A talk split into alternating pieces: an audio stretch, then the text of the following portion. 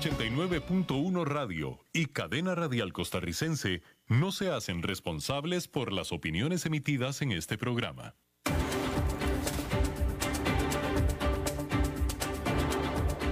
Inicia a las 5 con Alberto Padilla. Un programa diseñado con el objetivo de llevarte diariamente un tema de actualidad, acompañado siempre de reconocidos editorialistas, de lunes a viernes a las 5 de la tarde por CRC 89.1 Radio, a las 5 con Alberto Padilla.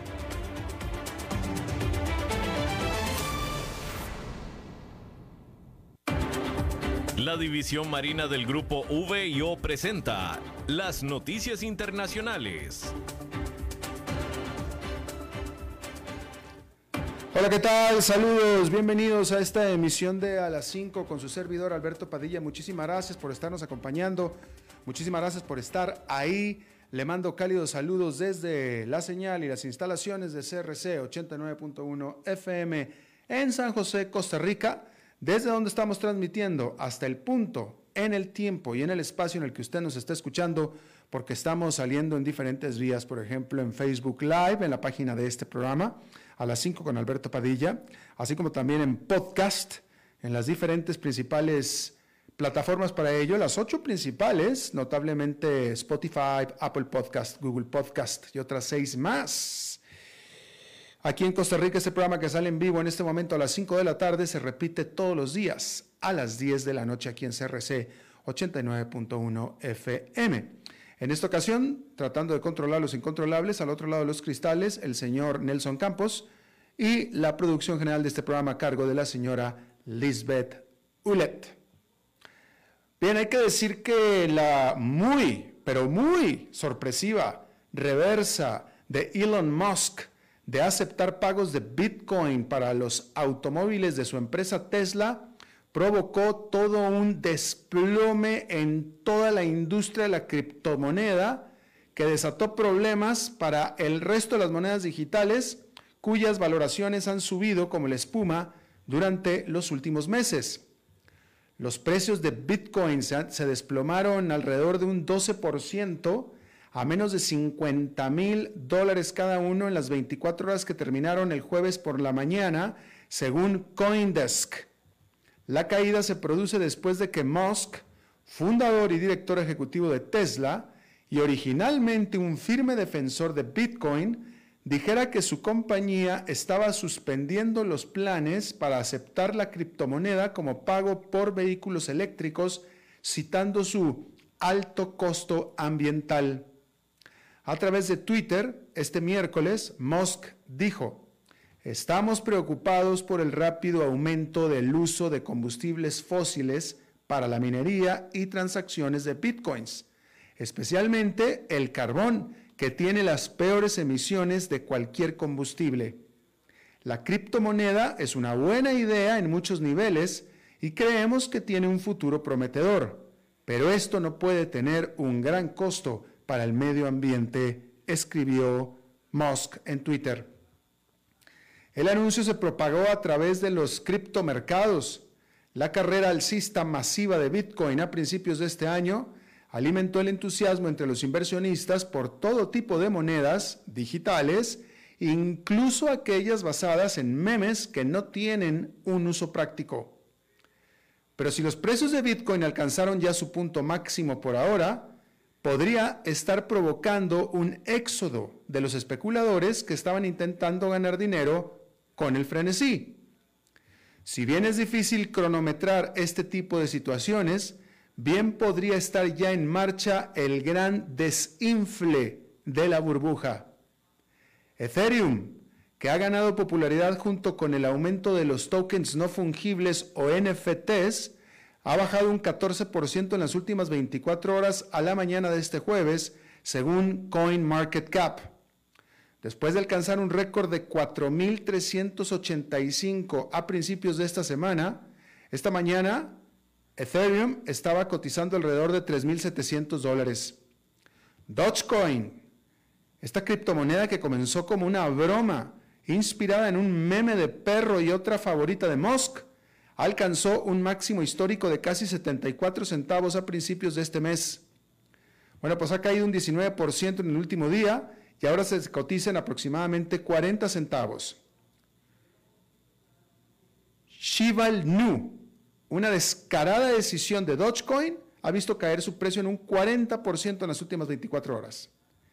Y Deutschland Mars, un token meme, más, el, el, token meme más puro que se puede encontrar, se ha desplomado ese un 68%.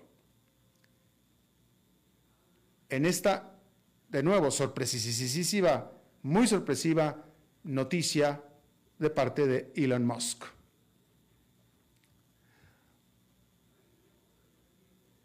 Bueno, en otro tema, el año pasado, los inversionistas aficionados, utilizando aplicaciones de corretaje en sus móviles como por ejemplo Robinhood, se abalanzaron sobre acciones de empresas en bancarrota, provocando una serie de advertencias sobre los riesgos de apostar por empresas cuya misma supervivencia estaba en duda. Pero aquellos que respaldaron a Hertz, Hertz Rent a Car, pueden ser los que rían al último. Porque el miércoles esta empresa de alquiler de automóviles anunció que aceptó una oferta por parte de Knight, Nighthead Capital Management. Nighthead Capital Management. También de Certares Opportunities y de Apollo Capital Management para proporcionarle el capital necesario para salir de la bancarrota. Las acciones de Hertz saltaron un 55% solamente el miércoles para cerrar en 5 dólares con 72 centavos. 55% en una sola sesión. Medios de comunicación como el Wall Street Journal informan que la oferta incluye una distribución estimada de alrededor de 8 dólares por acción a los accionistas, citando a personas familiarizadas con el asunto. Entonces, 8 dólares por cada acción.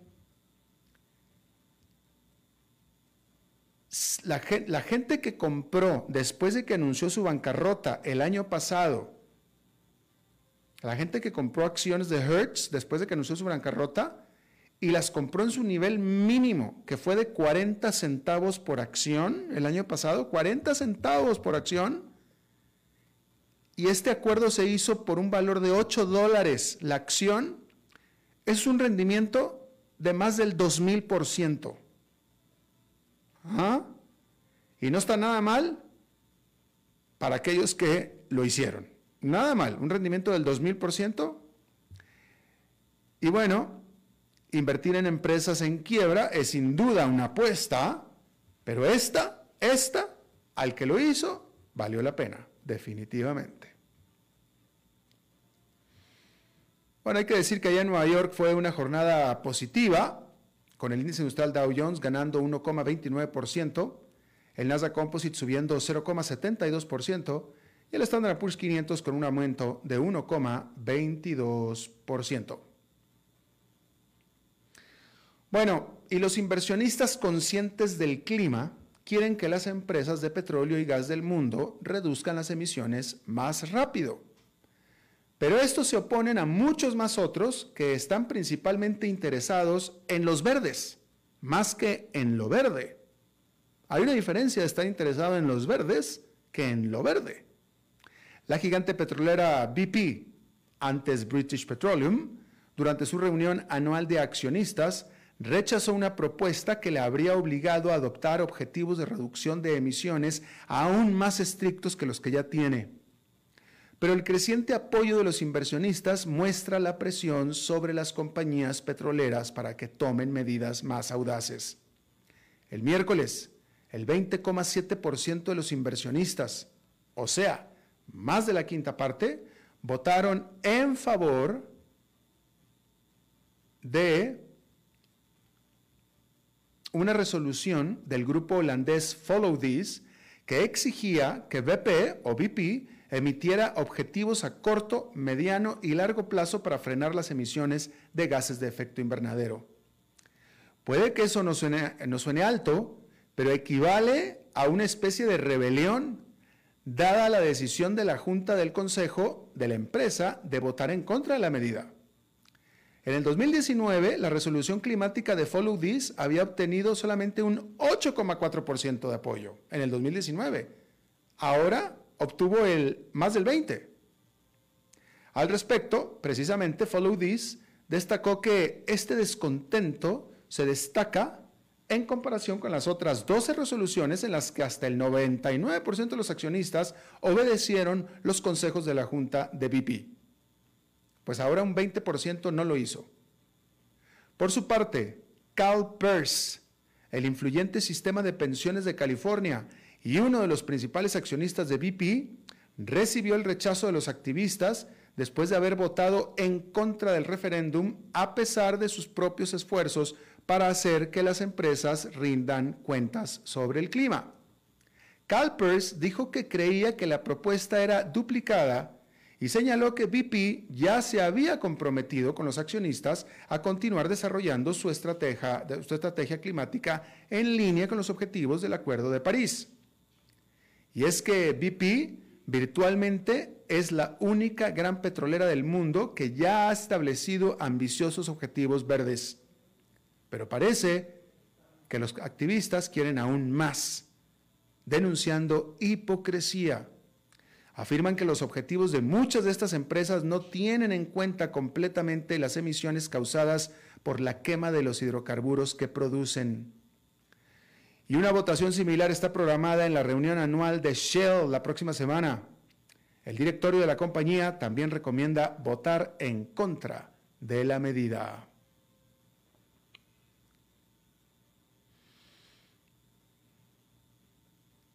Bueno, Alibaba, Alibaba tiene mucho que explicar. El fundador de este imperio del comercio electrónico, Jack Ma, lleva meses siendo atormentado por las autoridades chinas. Los reguladores le han impuesto a la empresa una multa de 2.800 millones de dólares, que es una suma récord en China, y el grupo se ha visto obligado a realizar cambios radicales en sus prácticas comerciales. Alibaba ha perdido 258 millones de dólares en valor de mercado, mejor dicho, no, discúlpeme, ha perdido 258 mil millones de dólares en valor de mercado desde octubre, es decir, un 30%. Y este jueves tuvo la oportunidad de abordar algunas de estas preocupaciones al presentar sus resultados de ganancias para el primer trimestre del 2021. Y la principal pregunta en la mente de los inversionistas es si el dolor acaso ha terminado ya. Bueno, pues parece que no, porque Alibaba registró su primera pérdida operativa trimestral desde que salió a bolsa en el 2014, debido precisamente a esta multa antimonopolio récord impuesta por el regulador del mercado de su país. Sus acciones cotizadas en Estados Unidos cayeron incluso cuando la compañía pronosticó fuertes ingresos para el 2022 apostando a que el cambio impulsado por la pandemia hacia las compras en línea permanecerá. Sin embargo, la perspectiva se vio ensombrecida por una represión regulatoria en China que llevó a la suspensión de la colocación en bolsa por 37 mil millones de dólares de su filial Ant Group y por supuesto esta multa de 2.800 millones de dólares en abril por prácticas comerciales anticompetitivas, se supone.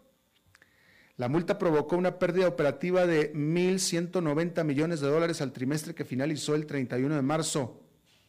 Alibaba pronosticó ingresos anuales de 144.100 millones de dólares para los próximos 12 meses, que es una cifra por encima de las expectativas. Bien, déjeme le informo que... Eh, Corea del Sur gastará o invertirá, depende cómo se le quiera ver, 450 mil millones de dólares para desarrollar su industria nacional de semiconductores durante la siguiente década. 450 mil millones de dólares. Ya Samsung y Hinks, dos sudcoreanas, empresas, eh, son los productores de la gran mayoría de los microprocesadores de memoria básica, o más básicos si usted quiere. Sin embargo, Corea del Sur quiere sobrepasar a Taiwán como el líder en los semiconductores más avanzados. El gobierno de Corea del Sur ofrecerá exenciones impositivas, desregulación o liberación, bajas tasas de interés y también inversión en infraestructura para ayudar a impulsar a esta industria doméstica de los semiconductores en Corea del Sur. Italia impuso una multa de más de 120 millones de dólares a Google por presuntamente haber abusado de su posición de mercado en el mercado de aplicaciones para los móviles Androides. El regulador antimonopólico de Italia acusó a esta gigante estadounidense de actuar en favor de su propia aplicación de Google Maps por sobre una rival italiana que se llama JustPass, que es eh, producida, este JustPass, por la compañía energética italiana Enel X, la cual ayuda a los usuarios y a los conductores de automóviles eléctricos a encontrar estaciones de carga para sus automóviles eléctricos. Bien, en otra información, déjeme le digo que BlackRock recibió autorización para operar en China. ¿Quién es BlackRock? Hemos hablado aquí en el programa de ella. Se trata de el administrador de fondos más grande del planeta, que administra cerca de 9 trillones de dólares en activos y ahí en China será la propietaria del 50.1% de, una, de, un joint venture con la China, empresa china que se llama China Construction Bank, o sea, el Banco Constructor de China. Y también de Temasek, que es un fondo del Estado de Singapur. Obviamente que BlackRock pues, está buscando el muy rentable mercado de China y está siguiendo, porque es la segunda en hacerlo, extranjera en China después de Amundi, que es un administrador de fondos francés que desde 2019 empezó también con su propio joint venture en China con el, con el Bank, que es un banco chino, así como el propio Banco de China. Ahí lo tiene usted. Por cierto, por cierto, antes de que se me olvide, hablando de lo del Bitcoin y que Elon Musk ya no quiere usar más Bitcoin por la cantidad de energía que usa, bueno, hay que decir que, eh, que se estima que los mineros, porque así se le llaman los que, los que manejan, los que albergan los bitcoins, mineros, son las minas. Bueno, se estima que los mineros chinos Nada más los chinos, para el 2024, o sea, dentro de dos años, van a usar tanta energía eléctrica como todo el país de Italia. Ahí lo tiene usted. Tanta energía eléctrica como todo el país de Italia, que es uno de los G8. Bueno, pues ahí está. Eh, bueno, pues los últimos reportes hablaban de que tropas, estaban tropas israelíes, estaban acumulándose en la frontera con Gaza, mientras que el propio ejército israelí dijo que estaba preparándose para varias etapas de operación terrestre. Eso fue lo que dijo. Y a pesar de los llamados internacionales para que se calmen las cosas, la el conflicto continúa allá. El grupo islamista que controla el estrecho de Gaza, que es Hamas, disparó, siguió disparando cohetes hacia poblados de Israel y también a sus ciudades. Y lo mismo Israel respondió pues con mayor bombardeo en contra de, en teoría, militantes. Al menos 72 palestinos habían muerto a la mañana de este jueves y siete israelíes habían también sido eh, víctimas en este último conflicto en esa zona que comenzó el lunes.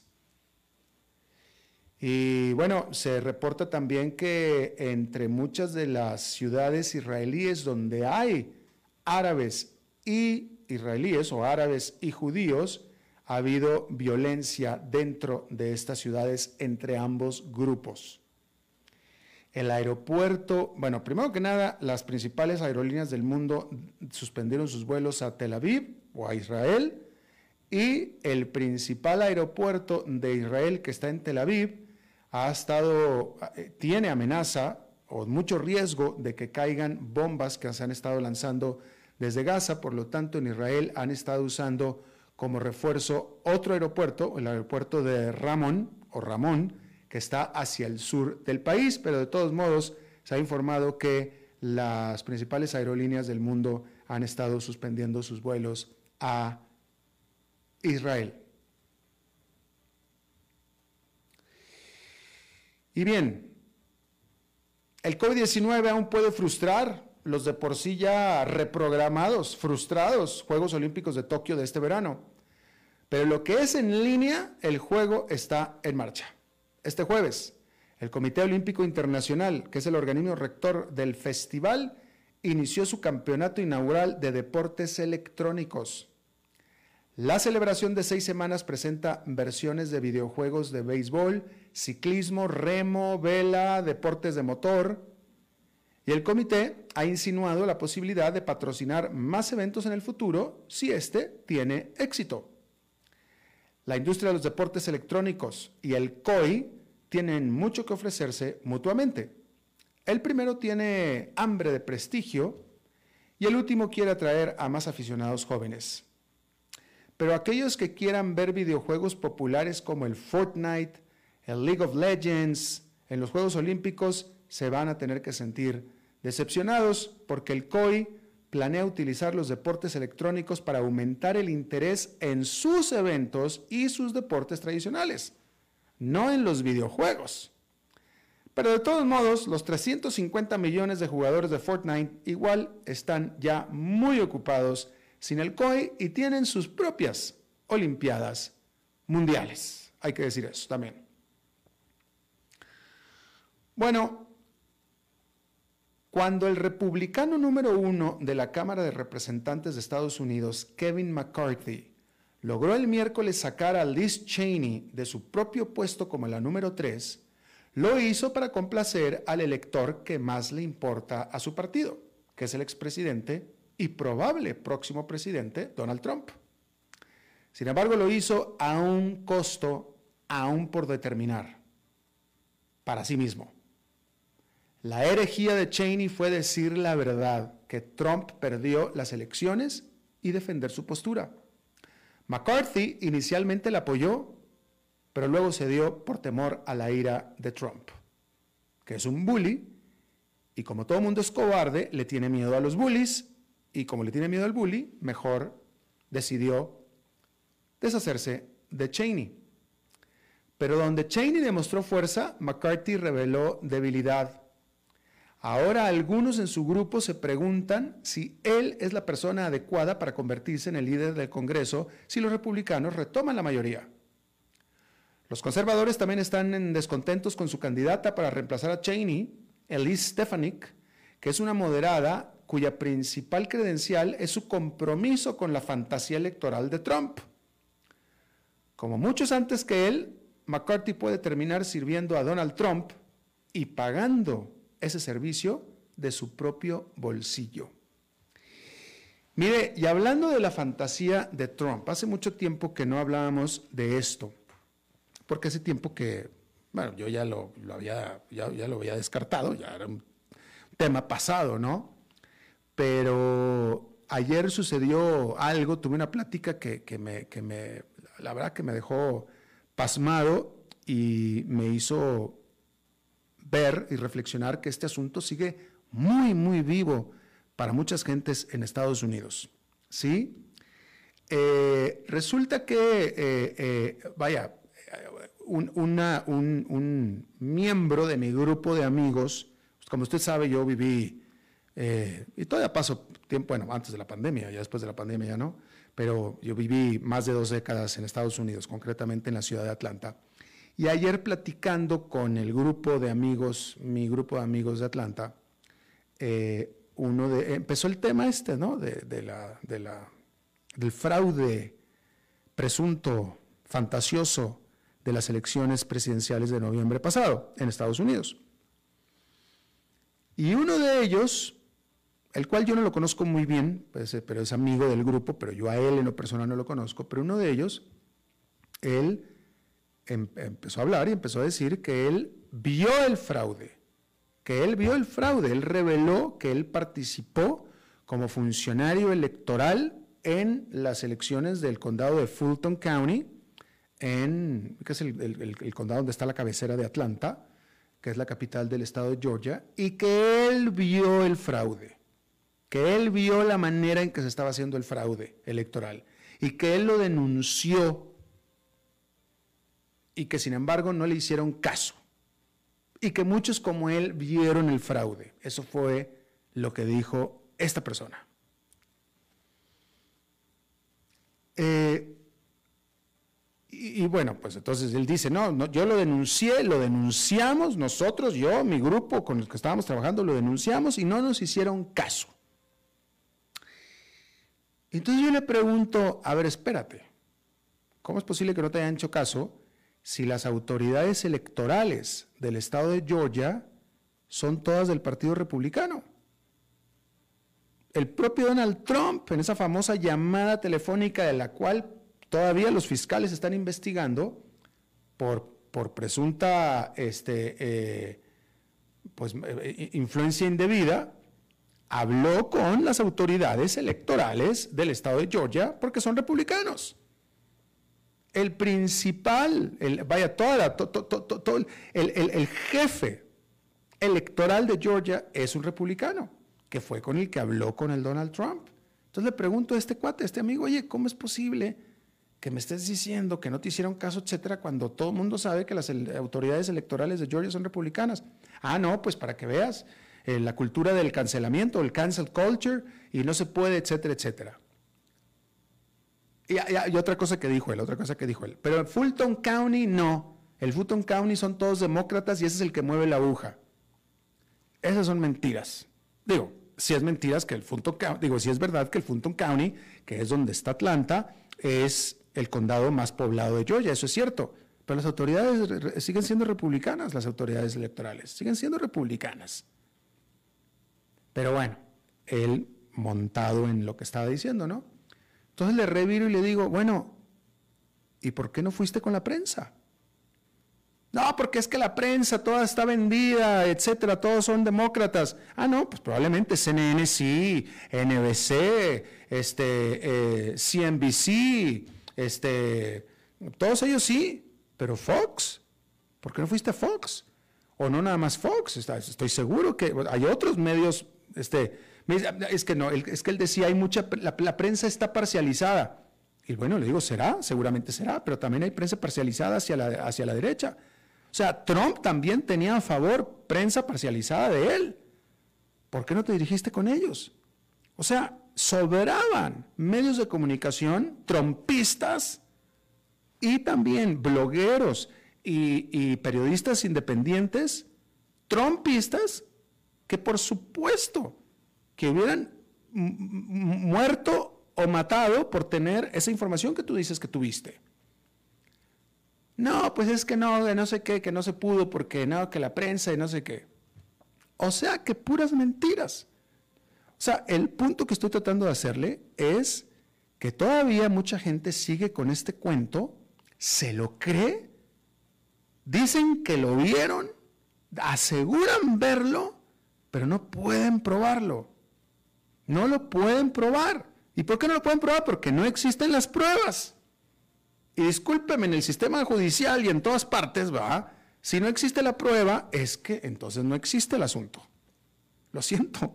O sea, enséñame las pruebas, no a mí, en el sistema judicial. Pues si a uno lo van a meter a la cárcel por asesinato, tiene que probarse que esta persona mató a la otra. Si no, no lo metes a la cárcel. Tiene que haber pruebas. Más allá de la duda razonable, por cierto. Pruebas. Nadie ha dado una sola prueba. Usted, pues a quién en su sano juicio puede pensar que si en realidad hubo fraude en Estados Unidos, la prensa trumpista no se hubiera volcado con todo sobre eso. Por supuesto que lo hubieran hecho, nada más de haber tenido las pruebas, lo que pasa es que nunca las hubo. Y a pesar de eso, todavía hay gente, o sea, este tipo se, se, aventó con todo, este tipo dijo, yo lo vi. O sea, él todavía dice, a mí nadie me lo contó, yo lo vi. Ah, bueno, ¿y las pruebas? Ah, no, esas no hay. Ah, pues entonces cállate. Pues, o sea, entonces cállate porque estás haciendo un ridículo espantoso.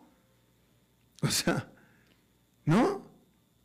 Pero pues no, no. Ahora, pues no. O sea, yo creo que lo hacen de frustración, yo no sé por qué lo hacen, pero realmente, si se dieran cuenta de lo ridículo, del ridículo en el que quedan, pues a lo mejor lo dejarían de hacer, pero pues no. No, no lo hacen, ¿no? Es muy sencillo, hombre. Estados Unidos es la tierra del whistleblower, es la tierra del chismoso. Estados Unidos es la tierra, o sea, no. ¿Cuántas investigaciones no se han descubierto? ¿Cuántas cosas no se han descubierto por una filtración de gente que no estuvo de acuerdo? Pues todas, todas. Imagínense con todos los amigos que tenía Trump, de toda la gente que lo apoyaba, es inverosímil pensar que con toda la gente que lo apoyaba, si alguien vio algo, no le hubiera pasado la prueba confidencialmente a la prensa. Por supuesto que hubiera sido, pero por supuesto. Si siempre es así. Pero acá no. ¿Por qué? Pues porque no las hay, no las hay, no existen las pruebas, no existen, no, no, no, no hay. ¿Por qué? Porque no existió el hecho. Punto. Pero sin embargo, todavía se lo creen y se lo creen bien creído. Y da lástima, en serio es que hasta tristeza da, da un poco de tristeza, pero en fin. Bien, vamos a hacer una pausa y regresamos con nuestra entrevista de hoy. Las noticias internacionales fueron presentadas por la División Marina del Grupo VIO a las 5 con Alberto Padilla por CRC 89.1 Radio. En BD Finance nos sumamos ofreciendo una solución fintech en servicios financieros de crédito, gracias a la alianza con SAP, Microsoft, SAS y BD Consultores. BitDigital es una plataforma 100% digital para la autogestión de créditos y también permite que otros negocios adquieran la plataforma para brindar sus propios préstamos. BitDigital, una fintech con tecnología de clase mundial que ofrece créditos directos y también viene como aliada para cualquier tipo de institución financiera. En Bit Digital hacemos su vida más fácil. BitDigitalServe.com ¿Conoces todo lo que ofrece la división forestal del grupo VIO? Encontrarán generadores, bombas de agua, hidrolavadoras, motocultivadores, tractores giro cero y cortacésped. Visita la división forestal del grupo VIO en San José, Alajuela, Heredia, Cartago, Orotina, Ciudad Quesada, Liberia, Nicoya, Guapiles y Pérez Celedón. Ingresa a vioforestal.com y descubrí todas las opciones.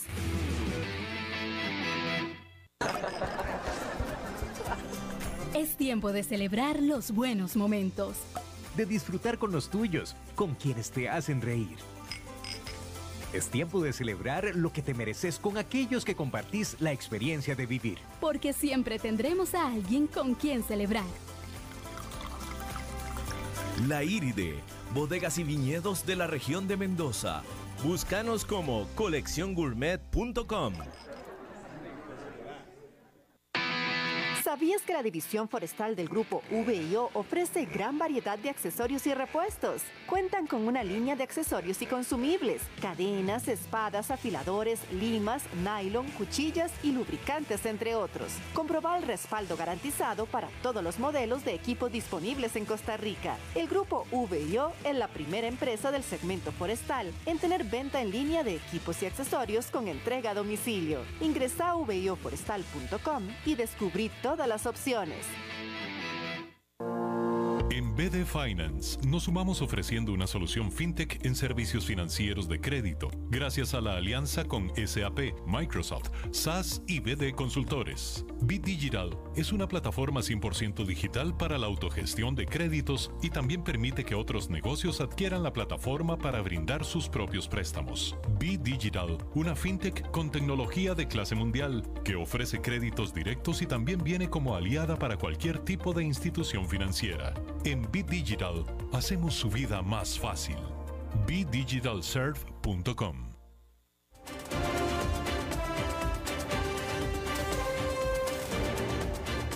Seguimos escuchando a las 5 con Alberto Padilla. Muchísimas gracias por continuar con nosotros. Eh, eh, bueno, déjeme, a ver, esto, esto, tiene varias aristas, ¿no? A ver, primero la, noticia es que en Estados Unidos ya la gran mayoría de los estadounidenses está ya vacunado contra el COVID-19. Eh, tan así que ya los centros de vacunación de, eh, ¿cómo, cómo, cómo, definirlos? Los centros de vacunación que se, que se instalaron para el propósito express o expreso de vacunación, ya los van a desmontar en los próximos días. O sea, de aquí a que termine este mes de mayo, ya estos centros ya los van a desinstalar porque ya, ya nadie está yendo a ellos. Y ya la vacunación se va a hacer ahora, para el que quiera irse a vacunar, en las farmacias, en la farmacia normal, ya, ¿no? Eh, y ya de hecho estos centros de, que, se, que se abrieron, estos centros de emergencia, digámoslo así, ya están vacíos, o sea, ya, ya, la, ya la gente ya no está yendo. Entonces ya la gran mayoría de la gente ya está vacunada. Es por un lado. Por tanto, la CDC, que es el Centro de Control de Enfermedades de Estados Unidos, en una medida que pues es, es, una gran, es un gran espaldarazo para la vuelta a la normalidad, determinó este jueves que la gente que está vacunada ya no necesita usar mascarilla ni cubrebocas en casi ninguna circunstancia. Básicamente la única instancia en la que dice que sí se debería de usar es cuando esté en un lugar muy aglomerado. Pero fuera de eso, los que estén vacunados ya no tienen que usar mascarilla ni cubrebocas ni adentro ni afuera ni nada. Y ya con eso casi, casi Estados Unidos regresa básicamente a la normalidad. Ahora falta ver cuándo quitan el requisito de hacer la prueba COVID antes de entrar a Estados Unidos, porque eso todavía lo está exigiendo el país. Vamos a ver cuándo lo eliminan. Que, va, que, que, hay que decirlo, es una barrera de entrada importante, es una barrera de entrada importante. Sí, esa prueba, pues en primer lugar hay que hacerlo, pero en segundo lugar es cara, digo, cuesta su plata. No, no, es, no es barata. Pero bueno, vamos a ver eso cuándo sucede. Pero esto me trae al tema de pues la desigualdad, ahora sí que la desigualdad que hay entre países. Porque si usted me está escuchando, usted me está escuchando pues seguramente en algún país latinoamericano, puede ser que en España también. Y usted me podrá decir cuánta cantidad de gente, o si se puede decir que mucha gente del país en el que usted me está escuchando ya se vacunó. Y con toda seguridad la respuesta es, claro que no. Y mire Estados Unidos. Estados Unidos con varios cientos de millones de habitantes y en el primer trimestre, para el primer trimestre, bueno, un poquito más, el primer cuatrimestre del año, ya prácticamente toda la población vacunada. Mientras en nuestros países ni siquiera la tercera parte. Y en algunos mucho menos que eso todavía. Entonces, definitivamente sí hubo ahí y sí ha habido una desigualdad muy, muy grave, muy fuerte, muy fuerte. Eh, yo no, no, sé, en este momento no sé a qué se deba, no sé, si sea por motivos de plata.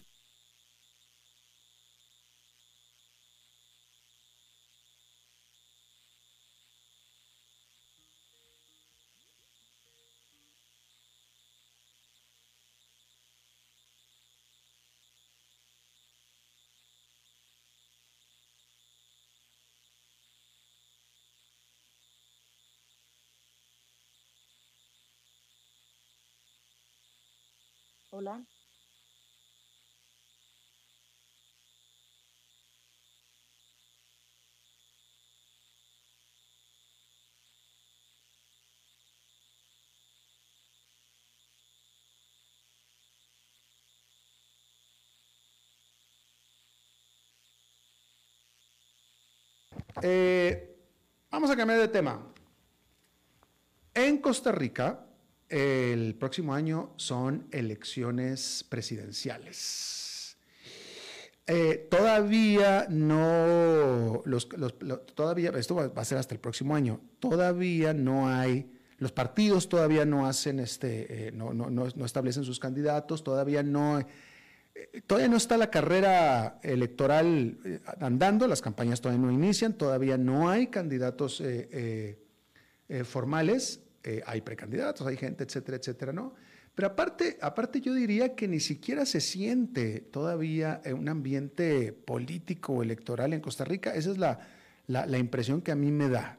Me parece que todavía aquí en este país, sobre todo en estos días, estamos todavía mm, con preocupaciones pues muy, muy de la casa, ¿no? Que es, por ejemplo, el COVID-19. Eso es lo que me parece a mí.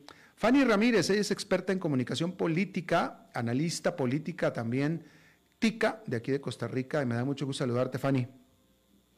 Muchas gracias, Alberto, por la invitación. Una vez más, generando un poco de reflexión crítica sobre lo que está pasando en el país. Definitivamente. Eh, ¿Tú estás de acuerdo con mi apreciación que no se sienten tiempos políticos, más bien la gente está en otra onda?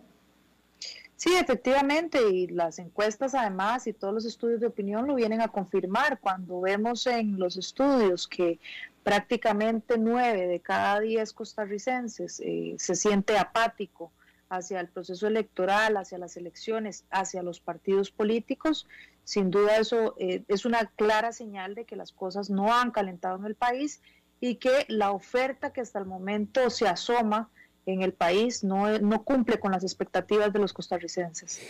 ¿Qué oferta sería esta? Es decir, ¿vamos a hablar de nombres o de partidos o qué? Bueno, hasta el momento lo que tenemos son partidos mayoritarios, los partidos tradicionales, los que han traído a la, a la, a la mesa. Algunas de las propuestas que podríamos pensar son eh, las que hasta el momento los costarricenses tienen para elegir un candidato y hay que entender que este 87%, para ser exactos, de costarricenses que en este momento no se sienten identificados ni con pertenencia hacia ninguno de los partidos, lo que está diciendo claramente es que está esperando a que salga alguna otra oferta política que realmente cumpla con las expectativas. Y en ese sentido, hay muchas eh, situaciones que se están moviendo sobre sobre la mesa. Eh, ya el Tribunal Supremo de Elecciones ha, afirmado que en ningún otro proceso ha tenido la intención de tantos partidos políticos eh, por inscribirse, lo cual de una u otra manera también refleja que los partidos tradicionales no han permitido que se movilicen las estructuras de liderazgo internas y esas estructuras de liderazgo están buscando otros espacios para manifestarse a través de otros partidos políticos emergentes. Eh, una de las críticas o comentarios que, he estado escuchando mucho este, es que eh, de, lo, de los pocos que están hablando, o de, de, los que se, de los que se sabe que aspiran a una candidatura o, aspiran a ser presidentes, este, nadie está hablando de los verdaderos temas A ver, déjame, me voy un poco más para atrás. Costa Rica tiene fuertes problemas económicos. Eh, eh, el déficit que tiene este país no lo tiene ningún otro país en la cantidad fuera de Argentina. O sea, y este es un país que está precisamente negociando, aquí le llaman un paquete, pues un rescate con el Fondo Monetario Internacional. Es un rescate. Y rescate no es una palabra fácil, por algo se llama rescate, ¿no? Entonces, una, una situación económica muy apremiante. Y la queja, y la queja muy, muy compleja. La queja es de que nadie realmente está hablando de, eh, de, estos temas. Eh, yo tengo que ser justo porque voy a ser justo, aunque parezca que no soy objetivo, pero, pero estoy tratando de serlo, pero definitivamente justo. Hay alguien, hay un aspirante a la presidencia, no de los partidos tradicionales, que es alguien que está en mi programa todos los martes, que es Eli Feinseig, que tengo que decir porque él está aquí todos los martes, Y él es economista y él siempre está hablando de la economía. Él sí, pero pues él es natural porque él es economista, etcétera. Pero de lo que se conoce como el político tradicional, etcétera, nadie está hablando de esos asuntos, me parece a mí, Fanny. Efectivamente, yo creo que eh, eh, el problema también aquí radica en que, y esto visto desde la comunicación propiamente, hay temas técnicos que no han querido, eh, digamos, de una u otra manera explicarse de una manera clara para que la gente lo entienda. Yo siento que ahí hay una gran deuda que tenemos en cuanto a transparencia y rendición de cuentas de las autoridades políticas para que realmente esas eh, necesidades que tenemos en temas tan importantes como el tema fiscal sean eh, realmente comprendidos por la ciudadanía. Pero además tengo que agregar otra cosa. Mm. hay una serie de contradicciones que se dan en la función pública, en la gestión política, que también evita que, o sea, que hace que se pierda credibilidad en las medidas que se están tomando, ¿verdad? Entonces, todas estas cuestiones, si no hay una comunicación clara, oportuna, precisa, eh, proactiva de parte de las autoridades políticas, siembra más dudas, siembra más incertidumbre y con esto más conflicto en la opinión pública. Esto, por supuesto, se traduce en una pérdida de confianza, credibilidad y legitimidad en la toma de decisiones y por supuesto que pone eh, cuesta arriba cualquier decisión que se tome en materia en materia fiscal que eh, a nadie le gusta que le toquen el bolsillo y mucho menos cuando uno sabe que por otro lado están haciendo están haciendo fiestas, están beneficiando unos cuantos. Eh, por lo menos está la perspectiva y está la percepción que se tiene sobre algunas medidas.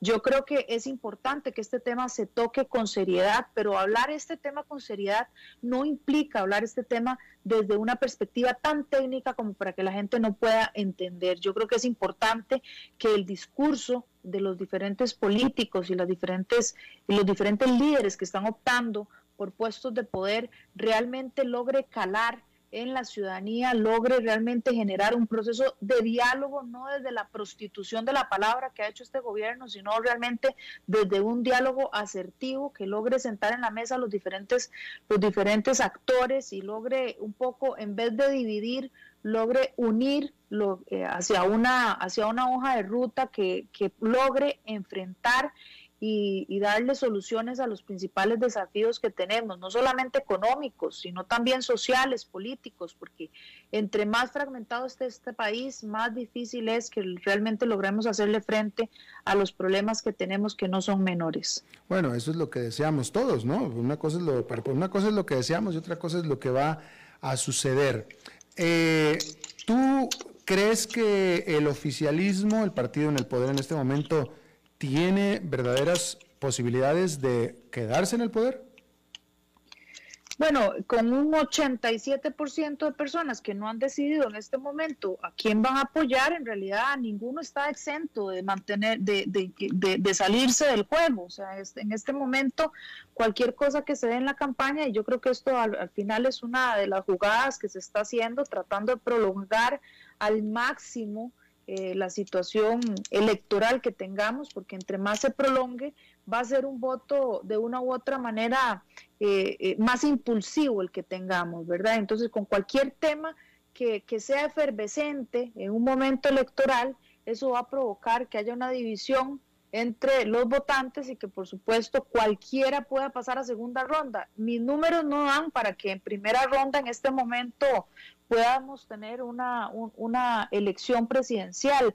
Pero en segunda ronda, eh, fíjense que con muy poquito se pueden colar eh, para, para que realmente tengamos un escenario político y no necesariamente el que el que estamos el que preferimos la mayoría de los costarricenses como fue lo que sucedió en la campaña del 2018 verdad tuvimos una oferta política en la que dos de los, de los que pasaron a segunda ronda, realmente más del 75% no los querían como presidentes de la República, pero fueron los que obtuvieron mayor cantidad de votos. Y yo quiero hacer un énfasis en esto, porque Alberto, entre menos gente eh, quiera ir a votar, más fácil estamos sirviendo la mesa para los partidos tradicionales. Recordemos que en Costa Rica se gana eh, a partir o se pasa segunda ronda a partir de los votos válidos emitidos. Es decir, si nosotros por protesta no vamos a votar, no estamos haciendo en realidad ningún ningún peso en esa elección presidencial y le estamos dejando la mesa servida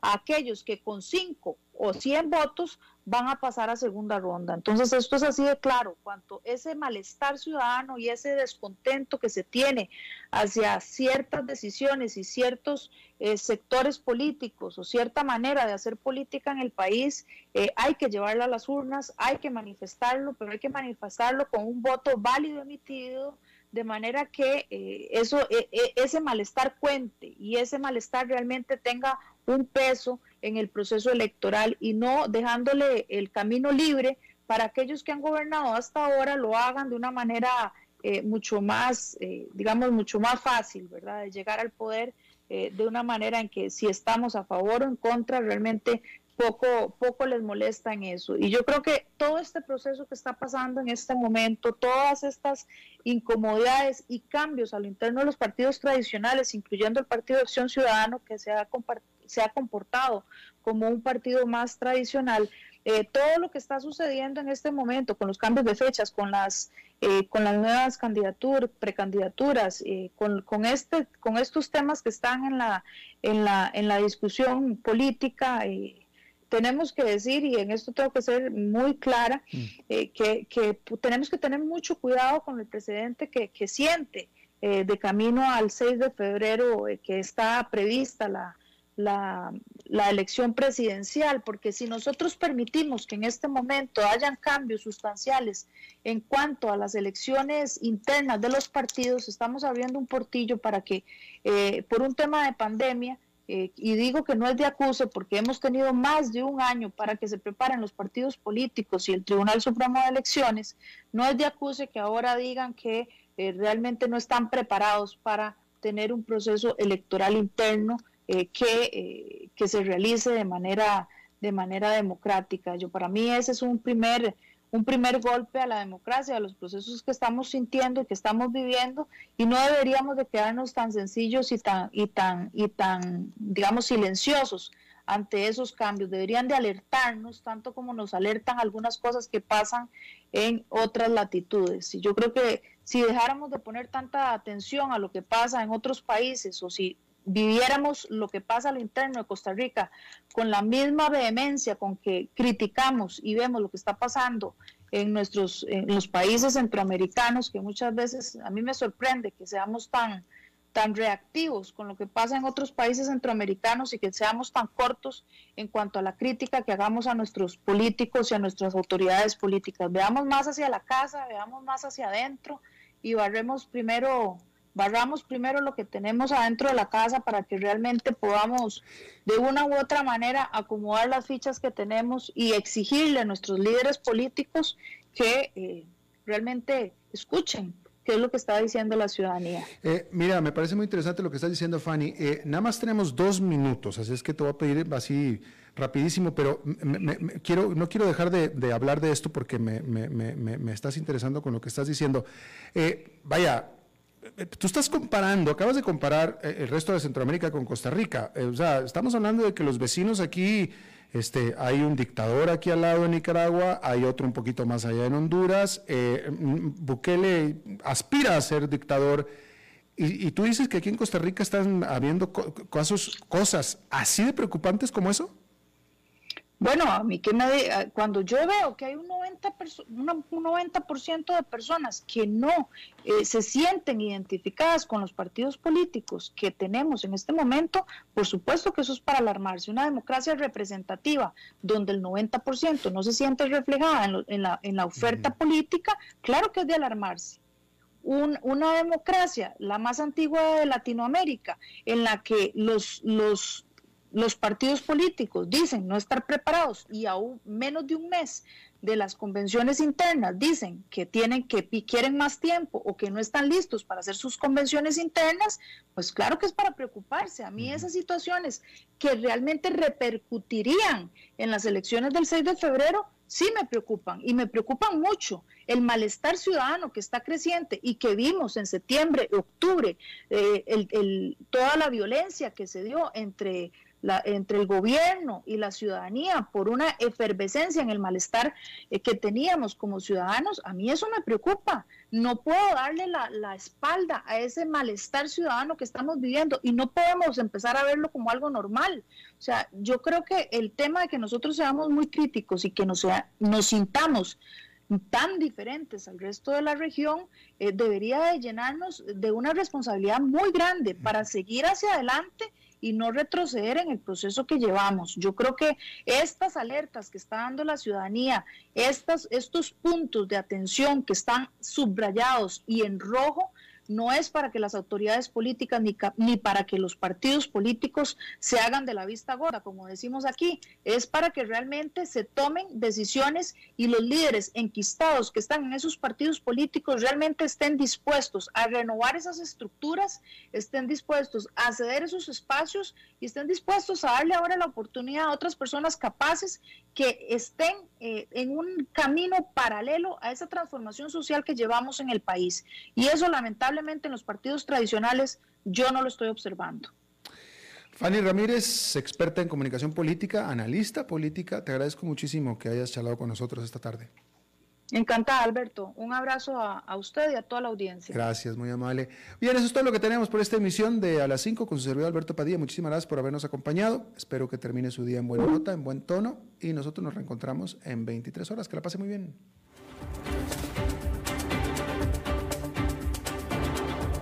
Concluye A las 5 con Alberto Padilla un programa diseñado con el objetivo de llevarte diariamente un tema de actualidad, acompañado siempre de reconocidos editorialistas, de lunes a viernes a las 5 de la tarde por CRC 89.1 Radio, a las 5 con Alberto Padilla.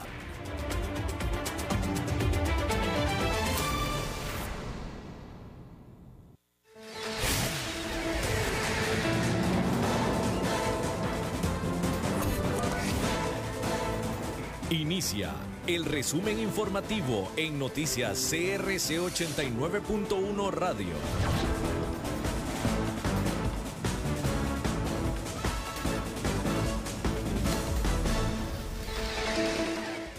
Hola, ¿qué tal? Son las 17 horas con 58 minutos y estos son nuestros titulares. El Congreso acuerda interpelar a ministro de Salud por dudas sobre el proceso de vacunación COVID-19. Educación Pública reitera que las clases continuarán bajo el modelo combinado.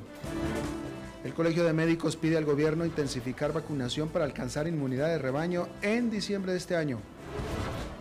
El Haya pierde 500 millones de colones anuales por irregularidades en medidores. En el mundo, Álvaro Uribe afirma que los actos violentos en Colombia son por legítima defensa del ejército. En los deportes, el Real Madrid golea al Granada y le sigue la pista al Atlético de Madrid en la búsqueda por el título de liga.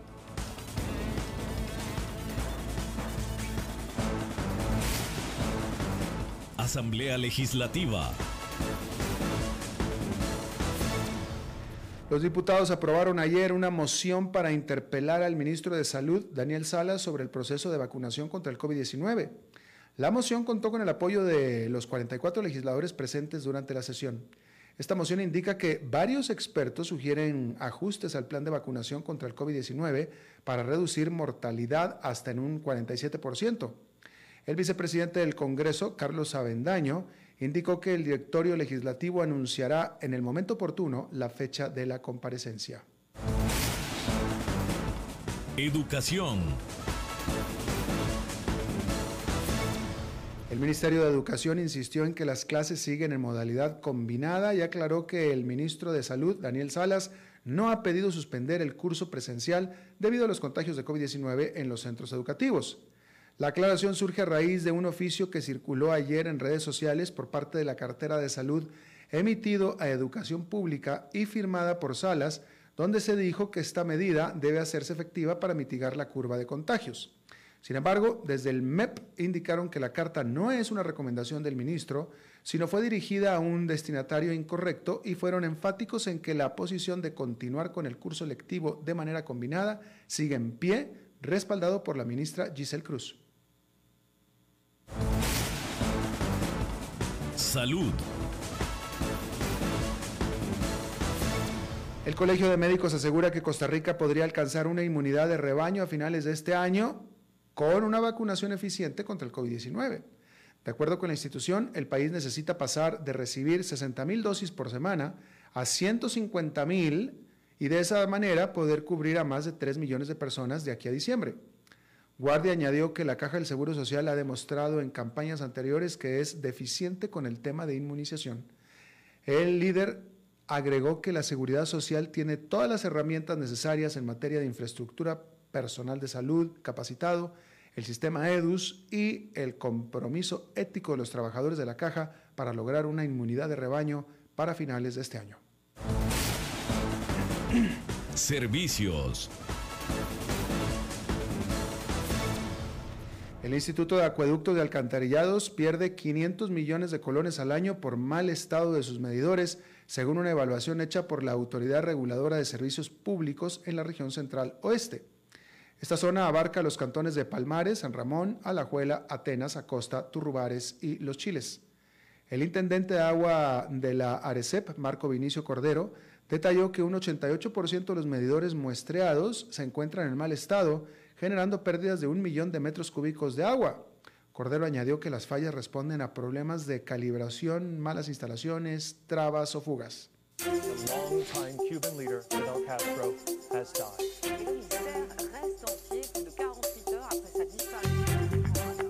Internacionales.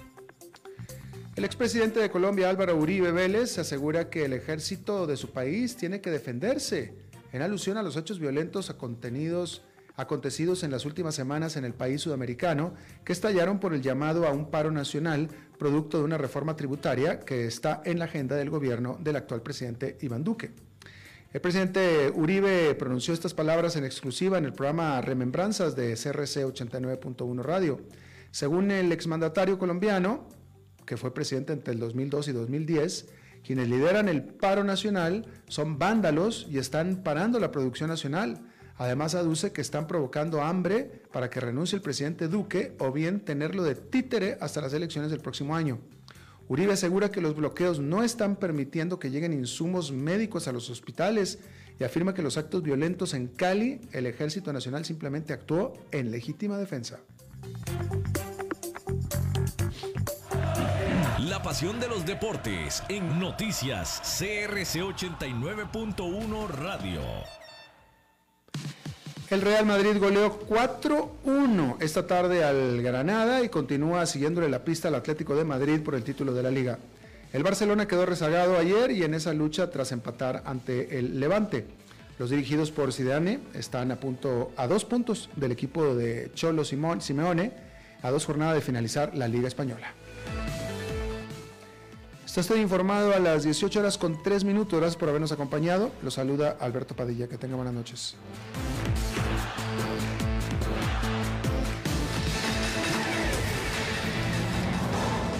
Más noticias en nuestra web, crc891.com.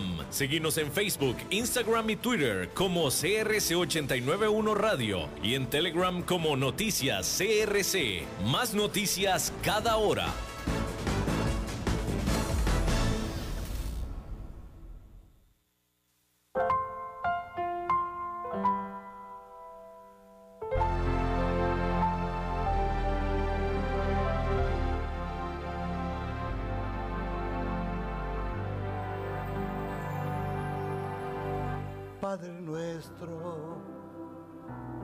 En el cielo, santificado sea tu nombre, Señor. Que tu reino venga siempre a nosotros y se haga siempre tu voluntad tierra como en el cielo. Danos hoy el pan de cada día, Padre